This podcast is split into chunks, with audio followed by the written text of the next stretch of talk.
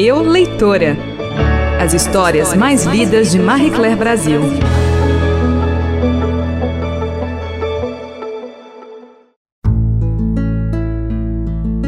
Olá, seja bem-vinda ao podcast de Eu Leitora, uma das sessões mais tradicionais de Marie Claire, agora em áudio, feita aqui em comemoração aos 30 anos da revista no Brasil. Eu sou a Laura Ancona Lopes diretora de redação da Marie Claire. Nesse episódio, a gente vai contar a história de uma leitora que preferiu não se identificar. Aqui a gente vai chamar ela de Lúcia. Professora de Curitiba, Lúcia se apaixonou por um sem-teto e o levou para casa. Ele chegou a trabalhar, mas voltou para a rua. Entre idas e vindas, ela acabou engravidando quando já estavam separados.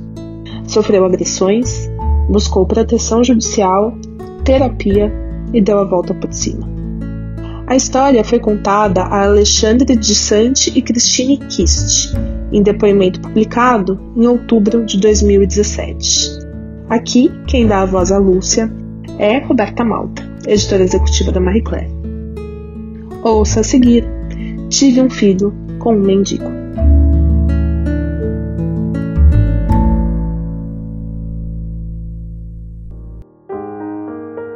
Em 2007, eu cursava a faculdade de letras e, num fim de tarde, antes de ir para a aula, resolvi parar numa praça ali perto. Repassava mentalmente o conteúdo que cairia numa prova sobre Shakespeare quando um homem parou na minha frente e ficou me encarando. Como se me desafiasse para um duelo, ele disse: A vida é um jogo. Ou você perde, ou você ganha. William Shakespeare. Nem sei se a frase existe, mas a coincidência me impressionou tanto que, na hora, comentei com aquele moço que nunca tinha visto que teria uma prova sobre o autor. Ele perguntou meu nome.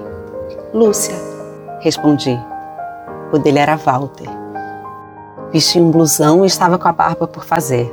Lembrava um pouco de Che Guevara. Era de uma beleza rústica, diferente. Podia ser um estudante. Levei algum tempo para entender que ele morava na praça e que eu estava invadindo seu espaço. Ele me disse que tinha 38 anos, exatamente como eu naquela época. Só depois descobri que ele tinha apenas 28.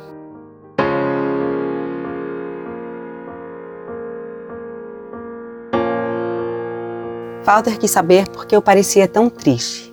Expliquei que passava por uma fase complicada. Aquele tinha sido o ano mais difícil da minha vida. Perdi meu pai meu irmão sofreu um grave acidente e meu ex-marido tinha levado nossas duas filhas para morar com ele em Santa Catarina. Venho de uma família de classe média alta e na infância tive todo o conforto. Mas depois que meu pai se aposentou, perdemos quase tudo. Restou a casa da minha mãe e a minha construídas no mesmo terreno.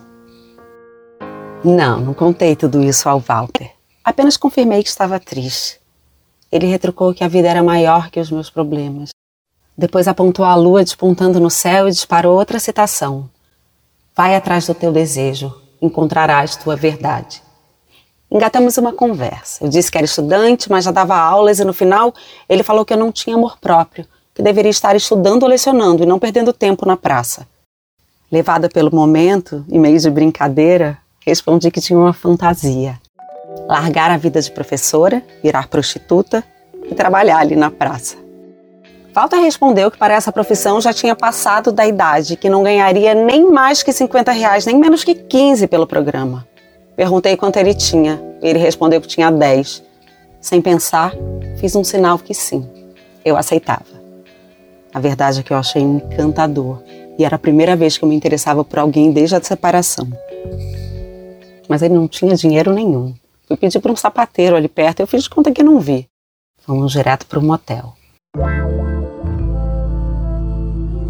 Ele continuou me surpreendendo. Foi sensível, carinhoso. No fim, depois de uma transa deliciosa, realizou minha fantasia. Me pagou. Quando saímos dali, me levou para a beira de um lago próximo e me abraçou.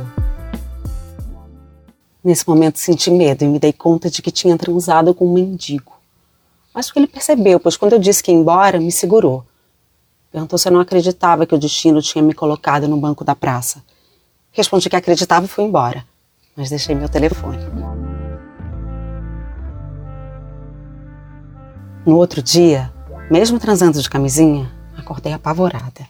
Marquei todos os exames possíveis para saber se tinha contraído alguma doença. Felizmente, os resultados não apontaram nada. Pouco tempo depois, o Walter ligou e pediu que eu fosse até a praça procurá-lo. No começo fiquei em dúvida, mas acabei indo.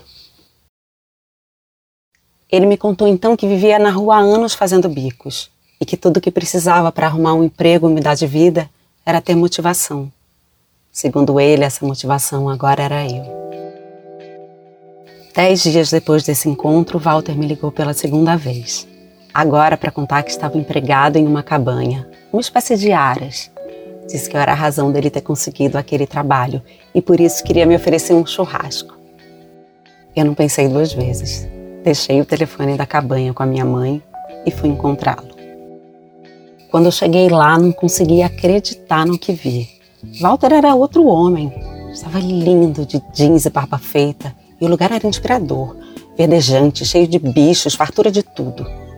Começamos a namorar nesse mesmo dia. Achei que ele tinha potencial para crescer no trabalho. Criei a expectativa de que faria terapia para se curar dos traumas da rua e que conseguiria se reintegrar na sociedade. Ele me deu uma bombacha de presente e me apresentou a todo mundo que eu não conhecia. Por dois meses, passei a visitá-lo todos os finais de semana. Achei que poderia passar a vida ao lado daquele homem. Convidei então para jantar com a minha mãe. Ele fez questão de todo arrumado e se saiu bem. Até preparou uma massa para nós eu só tinha contado para minha mãe que ele era pobre, vivia de bicos e alugava um quartinho. Às vezes ele fazia isso mesmo, mas eu não contei que ele alternava pensão barata com longas temporadas na rua. Algum tempo depois, minha mãe implicou com Walter. No fim de semana em que ela estava fora e ele veio ficar comigo, me pediu para usar o computador dela e eu deixei. Por acaso ela ligou justamente nesse momento. Ele atendeu e ela ficou com a pulga atrás da orelha por ele estar lá, na sua escrivaninha sem a sua autorização. Em dois meses, Walter largou o emprego porque só recebia casa e comida. Queria um salário. Quando saiu de lá, perguntou se podia passar uns dias na minha casa. Ficamos mais ou menos um mês vivendo como casados, o que reforçou a desconfiança da minha mãe. Um dia ela viu um documento dele em cima da mesa e resolveu investigar o nome dele na polícia descobriu que Walter tinha uma enorme ficha de pequenos furtos. Quando ela me contou, meu mundo caiu. Minhas teorias sobre transformação social foram destruídas. Percebi que ele não era apenas uma vítima da sociedade, mas também um de seus algozes. Quando questionei, ele se defendeu, dizendo que para quem teve pai e mãe era fácil julgá-lo, mas ninguém oferecia um pedaço de pão quando ele estava na rua. Depois disso, tentando saber mais sobre sua vida, Conversei com outras pessoas que circulavam na praça onde o conheci. Tudo o que me disseram era o que eu já sabia. Ele nasceu em outra cidade e sua mãe havia morrido quando ele era muito novo. Foi então que um milagre aconteceu. Um amigo do Walter que tinha uma casa para alugar deixou ele passar um tempo lá. E o vizinho o indicou para cuidar de outra cabanha, bem maior do que a anterior. Cheguei a cortar o meu cabelo de graça num dos salões mais caros da cidade, porque um dos cabeleireiros tinha um cavalo lá e gostava muito dele mas minha mãe era contra. Não queria que nos encontrássemos. Como minha casa ficava no quintal dela, passei a abrir a janela escondido para ele entrar. No total namoramos uns dois anos, mas nunca foi simples. Depois de romper com Walter, viajei para ficar com as minhas filhas nas férias. Na volta tivemos uma recaída e acabei engravidando quando já não estávamos mais juntos. Nessa altura já sabia que trocar de emprego e ir e voltar para a rua era o seu padrão, e é assim até hoje. Quando eu conheci, meu sonho era ser mãe novamente, pois eu tinha perdido o convívio diário com as minhas filhas. E desde o início, Walter tinha dito que eu seria a mãe do filho dele. Com um mês de gravidez, fui chamada para visitá-lo no hospital porque ele havia sido mordido por uma cobra na cabanha. Assim que me viu, ele suspeitou da gravidez. Quando contei do bebê para minha mãe, ela aceitou que ele viesse para minha casa. Achei que estava tudo resolvido, mas a felicidade só durou alguns dias. Logo descobri que, desde que tínhamos terminado, ele estava morando com outra mulher. Uns dias antes do parto, ele me ligou querendo me vender pela milésima vez um celular que eu sempre comprava para tentar ajudar e depois ele pedia de volta. Comprei mais uma vez. Ele me ligou depois de o Pedro nascer. Queria saber se estávamos bem, mas não falou nem em nos visitar, nem em registrar a criança. A verdade é que Walter não foi o primeiro sem-teto que passou pela minha vida. Quando conheci meu ex-marido, que hoje tem uma condição financeira muito boa, ele também morava na rua, mas por pura rebeldia. Preferia morar num pensionato na capital do que ficar com a família no interior. Quando o dinheiro acabou, foi embora sem pagar e dormiu uns tempos pelo parque. Isso não impediu que eu me apaixonasse. Acho que algo em mim acredita que, mesmo no lixo, existem tesouros escondidos. Walter é inteligente, mas não sabe se administrar. E eu não me sinto capaz de julgá-lo. Se eu não tivesse minha mãe, uma boa estrutura familiar, de nada adiantaria meu curso superior. Eu não conseguiria nem me sustentar com o salário de professora. Pedro nasceu em 2010 e Walter, enfim, confessou que não me amava. Estava apaixonado pela nova namorada. Apesar de morar num apartamento alugado, ter emprego e tudo, ela não tinha muita instrução e por isso sentia muito ciúme de mim e do meu filho. Quantas vezes me ligou xingando, inventou que eu tinha ligado no trabalho dela. Nesse dia ele bebeu além da conta e resolveu tirar a satisfação. Já sabia como entrar escondido na minha casa e chegou bem tarde da noite, quando eu estava no banho. Invadiu o banheiro e começou a me bater, com a força de um domador de cavalos. Quando eu já estava caída, ele tirou o cadastro do tênis e disse que ia me matar. Na cabeça dele, eu estava estragando a felicidade dele com essa mulher. Chegou a pressionar o cadastro no meu pescoço, mas gritei e pedi para que parasse pelo Pedro. Ele se assustou e me soltou. Logo depois caiu num sono profundo, bêbado. Enquanto estava desacordado, confesso que pensei em fazer com ele o mesmo que ele queria fazer comigo, mas não seria capaz. Senti medo de chamar a polícia e ele mais tarde querer se vingar. Quando acordou, me pediu muitas desculpas, chorou, disse que se sentia um fracassado e estava muito envergonhado. Assustada, chamei os amigos que me convenceram a ir à delegacia dar parte do ocorrido e realizar o exame de corpo de delito. Assim, se acontecesse de novo, Walter seria preso. Consegui uma ordem judicial que o impedia de se aproximar de mim e da minha família, e resolvi me mudar por uns tempos para despistá-lo. Mas mesmo depois de eu ter me mudado, Walter invadiu minha antiga casa para dormir lá. Minha mãe chamou ajuda e conseguiu expulsá-lo. Dias depois ele voltou. Deixou rosas e um chocolate na escada da casa com um bilhete dizendo: Lúcia, um dia eu ainda vou aprender a te respeitar.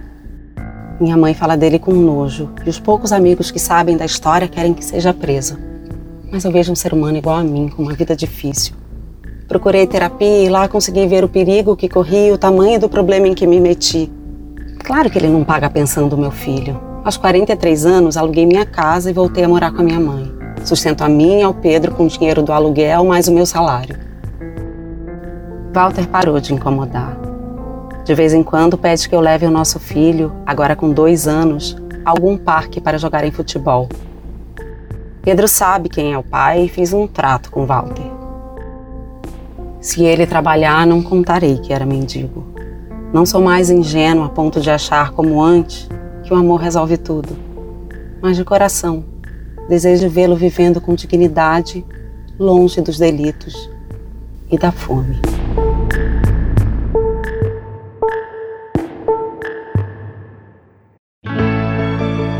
Esse foi o Eu Leitora. As histórias mais lidas de Marie Claire Brasil.